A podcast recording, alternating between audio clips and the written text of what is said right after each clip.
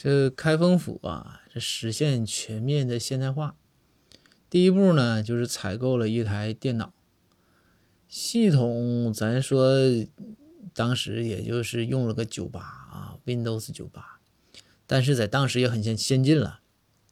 但苦于啊，其他人都不太会用，所以说采购的这台电脑啊，就放在公孙先生的桌子上了。由公孙先生用。如果说啊，其他人有什么问题，有什么需要，那就是公孙先生用电脑帮大家做做些事情。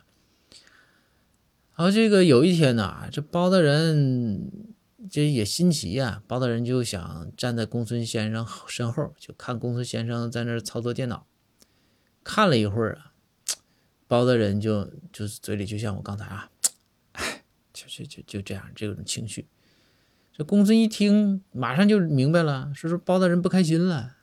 公孙先生就说：“说说大人，说你这情绪不太高啊，怎么了？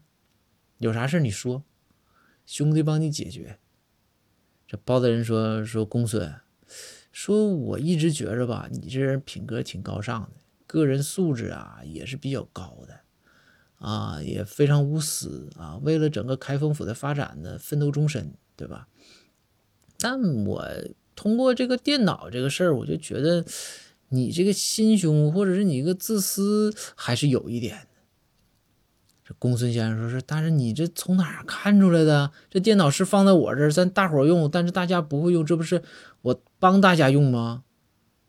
然后包大人说：“说你其他的没啥问题，但问题就是你这个电脑上边怎么能写我的电脑呢？”不应该是我们的电脑吗？